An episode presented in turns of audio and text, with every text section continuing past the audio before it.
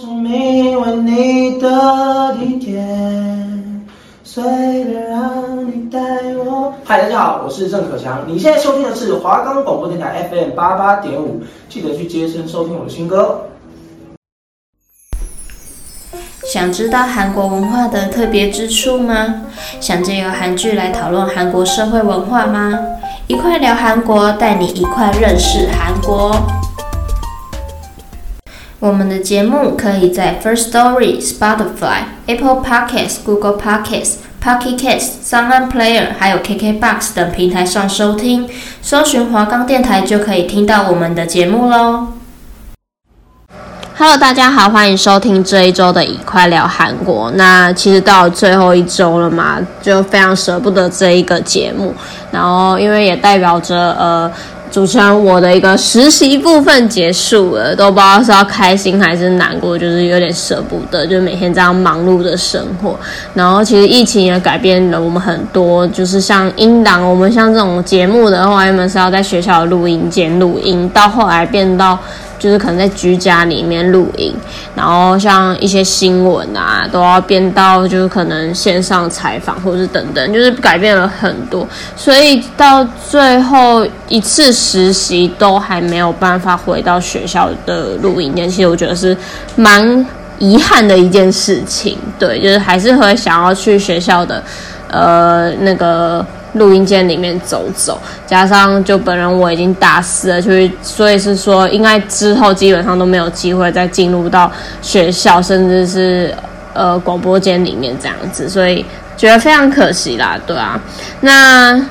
回到主题，我们在上周我们讲了什么？我们讲到《模范计程车》这一部剧情里面讲到的一些真实事件嘛，所以有非常让人气愤，又觉得非常的呃替。可能当事者、被害者感到非常就是觉得难过之类的一些呃真实事件的事情，那也相信大家有去了解这件事情的话，如果你是一个有心有肺的人，也会觉得非常难过，觉得非常生气这样子。那今天呢，我不会特定讲哪一部戏剧，我主要想要今天做一个，可能也是对于这一个节目做一个最后的一个统整。也也不算同整，就是应该说替大家说一些关于一些有在反映一些韩国现实社会的一些好看的一些片，好不好？就是对大家做一个总结，然后也对这个这一个节目做一个总结。那第一个呢，我想讲的是呃辩护人，就是戏剧辩护人里面，那它其实是由韩国前总统。卢武铉的真实事件改编，他其实是去揭露，他这个时间会比较久远一点，他去揭露了韩国军政府统治时间的司法黑暗跟白色恐怖，就比较没有偏向现代啦，就是可能像比较以前的部分。那其实呢，呃，我们也知道，就是在我们以前看的我讲的一些戏剧里面呢，其实韩国电影它在反映一些社会现实问题的方面，其实是非常的。有大剌剌，就是不会说，哎，怕怎样怕怎样，所以他其实是非常的有有勇气去揭露自己国家的一些伤伤疤这样子。那其实呢，这个片呢是由韩国国宝级的演员宋康昊去主演的。那看完之后，其实会让大家有一个非常深远的一个思考。那他这一部影片呢，是由二十世纪，就是的八十八零年代的一个釜山为背景。那以已故前总统卢武铉曾在担任律师中负责辅林事件辩护的故事为原型，他去讲述了呃没有钱、没有学历、没有背景的一个税务律师宋宇熙，他经历的改变其人生的五次公审。那其实这一个片子呢，它其实是以真实人物为背景，但是它其实影片里面的内容是虚构了。它其实是着重点出了电影跟历史之间的一个微妙关系。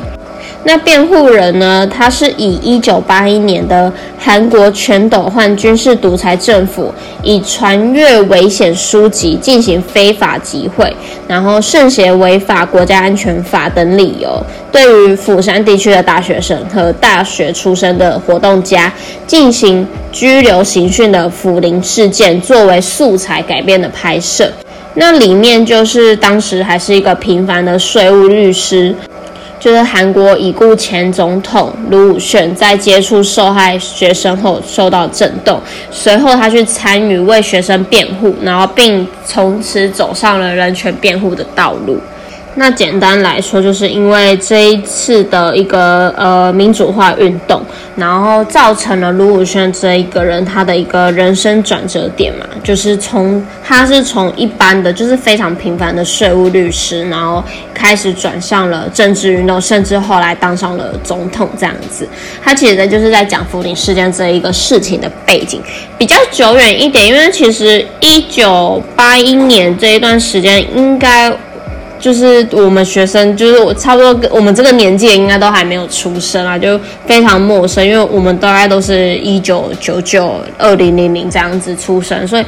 应该是比较陌生的一件事情。所以我觉得大家可以去可能去翻一下，就是以前的一些呃记录这样子，去查一下福林事件这样子，到底是发生什么样事情。那再来第二个呢是。影呃戏剧《杀人回忆》，那其实我不知道这部剧，其实蛮多人，我觉得我记得我在印象中我也有看过这部剧，但是可能本人我有时候对于就是戏剧，就会觉得挑自己喜欢的剧情，或者是挑自己喜欢的演员这样去看，所以可能对于这个戏剧没有去看过这样子。那我是好像有印象说，可能哪一个老师有给我们看过。所以这一部戏剧呢，它其实，在韩国部分是很多人去知道的，就是也是刚刚那个宋康昊去主演的。那其实它也是去反映了韩国建国初期警察严训逼供，然后司法体制非常不公正的一个情况。那《杀人回忆》这一部剧情呢，这一部韩剧呢，它是根据韩国三大未破解的一个奇案改编而成的。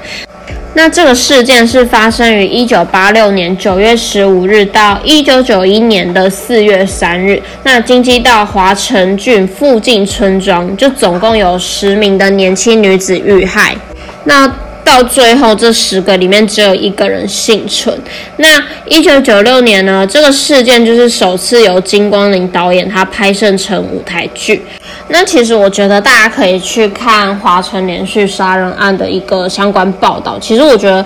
应该是说，它其实是算是非常久的一段呃司法，就是怎么讲，就是非常长的一段，到最后才抓到犯人的部分。它其实中间隔了非常的久。这里简单就是讲一下华城杀人案，因为其实它中间有非常多的一个转折点跟一个故事点。那因为呃，华城杀人案这一个真的是。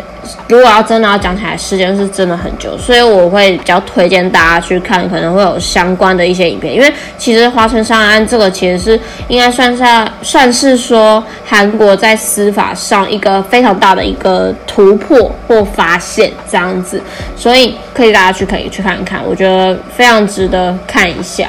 就是呢，这一个事件是在一九八六年九月十五日至一九九一年四月三日期间，然后它发生在韩国京畿道华城郡，然后附近村庄总共他起了十起的奸杀案。那当初是只有被广泛的报道说，哎，这一个事件总共有十个女子去受害，然后其中只有一个人去幸存嘛。但其实，在后续在调查出来的时候，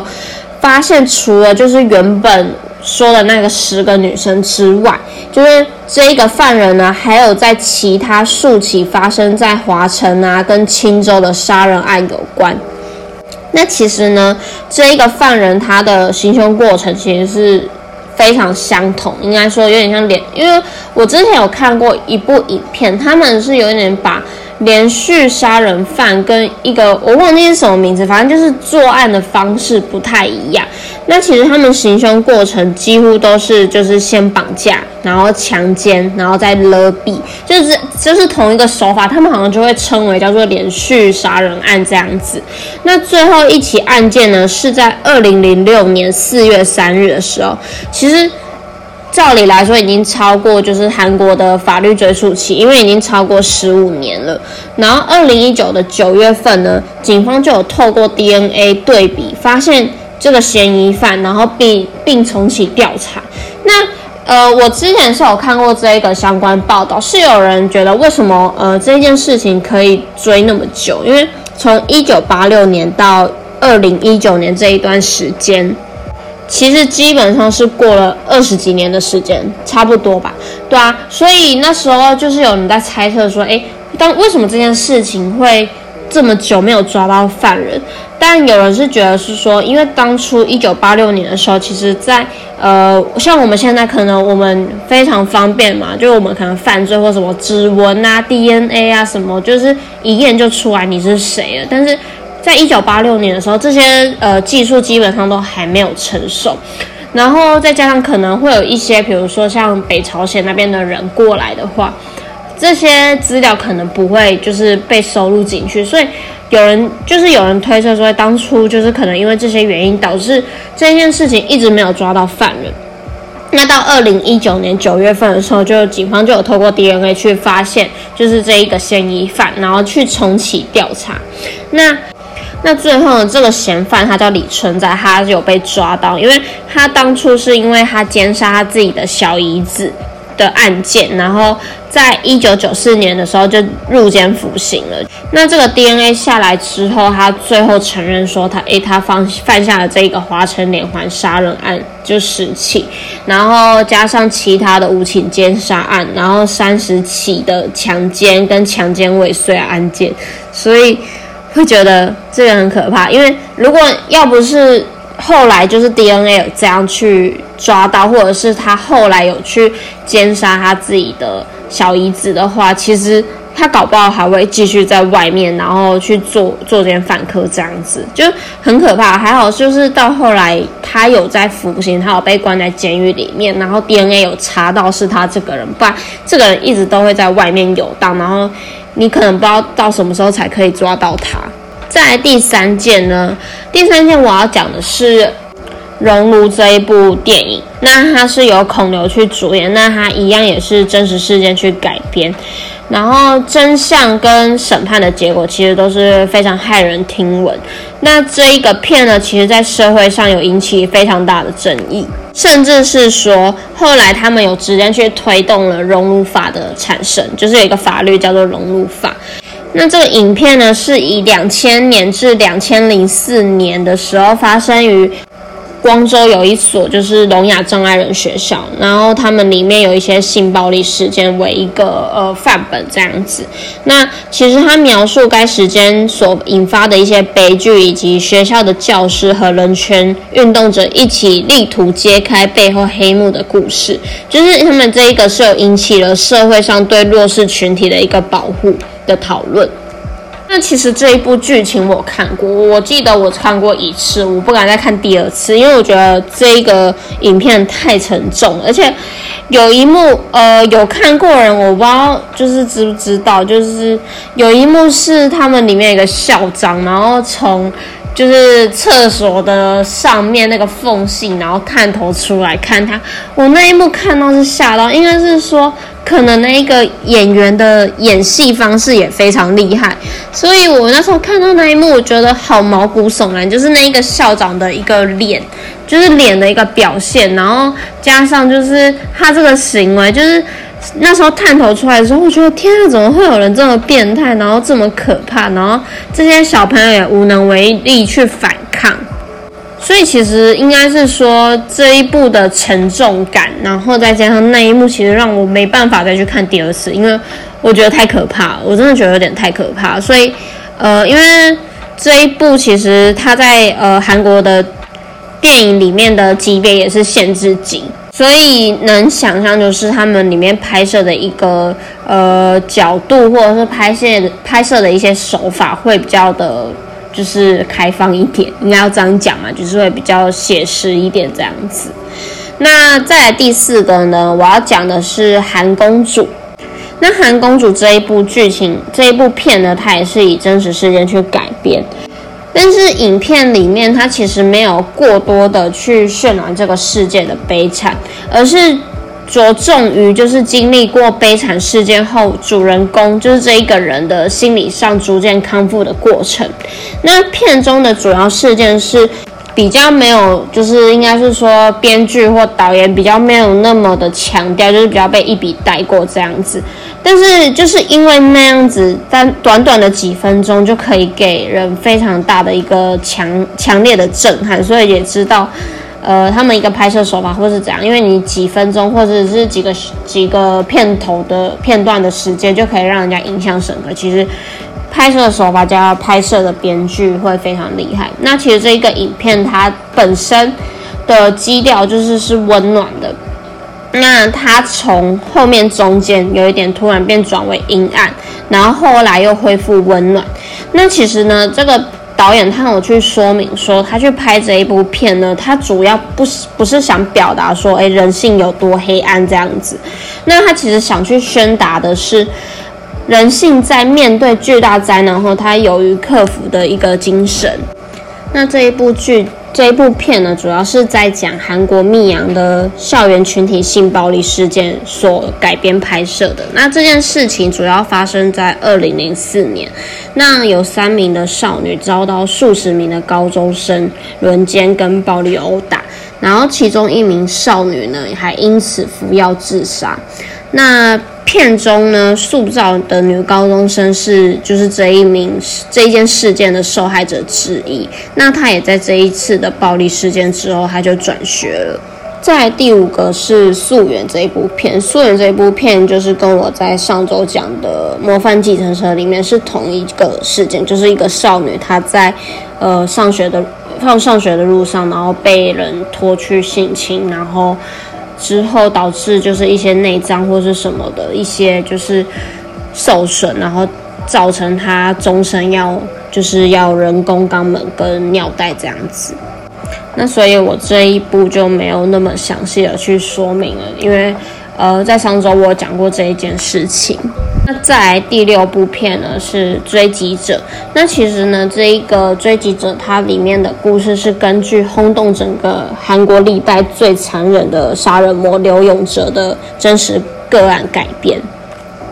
那刘永哲呢，他是来自于韩国汉城贫困地区的一个男子。那他在一年内呢，里面接连猎杀了至少十九个人，然后主要的对象多为富裕阶层的老人，然后电话应招女郎跟一个上摩按摩的女性，然后创下了韩国犯罪分子一人杀害人命的最高纪录。因此就成为了韩国史上头号连环杀人凶手。那这部剧呢，主要是在讲说，诶，比如说连续杀人这些恶性事件带来的一个社会动荡，然后危及到市民的切身利益，然后在个人主义泛滥跟利己主义重生的当代社会，人们的道德底线一降再降。犯罪者无视生命的尊严，然后疯狂疯狂的挑战社会秩序，有点类似就是呃警警匪片这样，可能吧，差不多就是类似这一种，就是去呃去追击一个犯人这样子。在第七个呢，这一部剧叫做《孩子们》，那其实它是改编发生自。一九九一年韩国大邱的真实事件，那其实它是讲述了五名小学生他们外出抓青蛙的时候失踪，然后到十一年后之后才被发现尸体，其实蛮久的。那这个是这个中间这一段时候，凶手一直逍遥法外。那内容是这样子的，就是呃，就读于城西小学的五个男孩子，他们结伴结伴上山，然后从此呢就一去不回了。那其实这件事情就引起轩然大波，所以警方就出动了上万搜查人员，但到后来都是一无所获。孩子们的下落就是成为一个非常难破解的一个谜团。然后四年后的一天呢，风光无限的电视制作人江志胜，因为涉嫌造假而被总部流放至偏远的大邱。那孤高气傲的他，他其实发现就是当地的大邱的人们，其实还是依然去关注这一个就是被遗忘的。青蛙少年失踪案，那其实为了早日翻身呢，江志胜一直关注于此案的黄教授，然后他们一起联手，然后去让这一个就是被遗忘多时的事件有了转机。再来第八个呢是梨泰院杀人事件。那这部影片呢，主要是在讲一九九七年四月三日的晚间十点左右。韩国汉城龙山区的梨泰院，就是在某一个快餐店厕所内，就有一个大学生赵忠弼被人家残忍杀害。那其实现场就是非常惨不忍睹，就是非常血腥之类的。那其实呢，赵忠弼这一个人呢，他是家中的独子，他其实给大家的一个反应，就是给大家的一个印象，就是非常谦和跟礼貌。他的离开其实给。家人就是非常大的一个打击。那经过缜密的一个调查，警方就后来把目标锁定在现场目击者韩裔美国人皮尔森跟美籍韩人亚历克斯，就是这两个人的身上。那其实这两个的这两个人，其实最开始他们去否认他们犯下这个罪行，然后。到后来，他们开始指责对方，就是互咬对方是凶手，然后他们各自陈述了完全相反的案件发生经过。那负责就是这个此案的普泰刑警官，他其实费尽心思，但是却无法逼近事实真相，然后让这件事情就是这件事情一直陷入焦灼。在第九件第九个影片是那家伙的声音。那其实呢，这一部剧是由就是一九九一年发生的李亨浩绑架事件改编。那他去讲述了孩子被绑架之后，孩子跟孩子的父母跟绑匪之间的斗争。那其实李亨浩这一个小男童，他其实蛮可怜的，就是没有机会长大，因为一九九一年一月二十九日的时候。他在他家附近的公园被被人家拐走，然后父母在被电话恐吓勒索四十四天之后，然后歹徒他跟他要了两亿的赎金，之后歹徒也拿到了这两亿的赎金，但是到最后李亨浩的尸体却在汉江某下水道被人家发现。那警方的调查结果之后发现，李亨浩其实在诱拐的第二天就已经死亡了。然后他当时就只有九岁，所以变成是说，就是已经被撕票，但是绑匪还是照样拿着钱走人这样子。在第十个呢，这一部剧情叫做《共谋者》。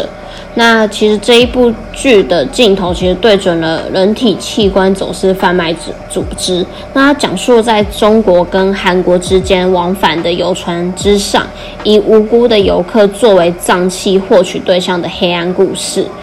那事件呢，是在二零零九年发生的一个真实事件。那当时是一对新婚夫妇，他们共同去乘坐游轮，然后去中国旅游。那妻子呢，在睡眠中，她就被劫持了，然后遭到非法倒卖器官的一个呃团，就是一个团体这样子，然后去下毒手。那其实剧情拍摄的方式跟手法都。非常的呃，应该是说非常的赤裸裸，然后也有去描述了描，就是有去描绘出就是取出人体的过程啊，就是把这些脏器拿出人体的过程跟一个杀人过程，所以有些人会觉得它其实它的一个呈现方式其实不输恐怖片。在第十一个呢，是叫《玩物》。那其实这一个片呢，就是根据张子妍事件制创造的一半虚构、一半事实的一个电影。那女演员呢，郑智喜她自杀身亡，然后她在。呃，她的死其实就是撕开了娱乐圈的光鲜表皮，因为其实有有时候我们可能会听到说，诶，娱乐圈有一些潜规则在，就是你可能你今天想红啊，或者是你在小公司里面你想红啊，你必须要可能陪陪一些公司老板，比如说去呃喝酒，或者是甚至就是出卖自己的身体这样子。所以等于是说，他当初他的死其实撕开了娱乐圈非常光鲜表面，因为我们在舞台上都可以看到大家就是，呃，可能非常的光鲜亮丽，然后很漂亮这样子，很快乐，很有钱这样，但其实事实上并这样如此。然后，其实这件事情呢，令整个就是社会哗然。那简单说一下他这一件事件好了，因为其实应该是说这件事件当初在韩国娱乐圈也被闹得非常沸沸扬扬，就是张子妍其实他在二零零九年三月、七日的时候，他自杀身亡。那他死后呢，南韩有一个电视台公司叫 KBS，他在九点新闻这一部，呃，应该说这个节目。之中，他公布了他生前的遗书。那在遗书之中呢，他披露出，二零零五年至二零零九年的时候，张子妍他被经纪公司要求说，他必须要跟大企业或者是金融机构的一些高层人士，或者是一些演艺企划公司的负责人，或者是说新闻媒体高级主管等三十一名男性，然后先后提供上百次的三陪服务。那三陪就是陪饮、陪唱、陪跳，或者是陪吃、陪喝，甚至陪睡这样子。反正就是要有点出卖你自己的一个意思。那其中一次呢，他还一同就是在同个时间跟四个男生同床。那南韩节目呢，PD 手册他有爆料出这一个。呃，主管就是这些高层人士里面，包括乐天集团，因为其实乐天集团在韩国其实非常的大，就是有点像类似可能台湾的，嗯，红海嘛，类似这种感觉，就我也就可能啊，就是非常有知名度。那他其实就有跟乐天集团前后任会长。新各号跟新东碧这两个父子，然后另外还有就是基本上都是非常赫赫有名的一些呃，比如说新闻的一些人，就是男性这样子，然后他有被被强迫可能要跟这些男生做这些三陪服务，然后还有媒体去报道说张子妍她被公然猥亵，然后还有被性虐待，甚至就是结扎这样子。那其实这件事件到最后也牵扯出就是其他。就同一个经纪公司的其他女艺人，纷纷有许多人就是去矛指矛头去指向了他经纪公司老板金承勋，包括就是同公司的一个呃女艺人叫做李恩宙，她也有生前也被性虐待，所以这是这件事情就说明说韩国艺人其实国内竞争压力非常大，然后也反映出张子妍她为了赢得工作机会，反而落入了性交易的陷阱。那张子妍的事件差不多是这样，然后，那今天就是介绍，就是有一些戏剧，它去反映出韩国真实事件之类的，就是到这边结束。那不知道大家觉得如何？我觉得就是大家可以去挑，可能你觉得。呃，有有兴趣的一些影片去看一下，然后顺便了解一下这些事件。就像我上周说的，就是你可以透过这些事件，不管是你可能不会遇到也好，但是你将来如果你结婚了，对另外一半或者是甚至小孩，我觉得都可以作为一个警惕。对，那这周的一块聊韩国就到这边结束喽。那这次结束是真的，就是再也不会有下一周了，好不好？就第八周的一块聊韩国就到这边结束了。那谢谢大家从第一周的收听到现在。那我是主持人乔伊，我们有缘再相见，拜拜。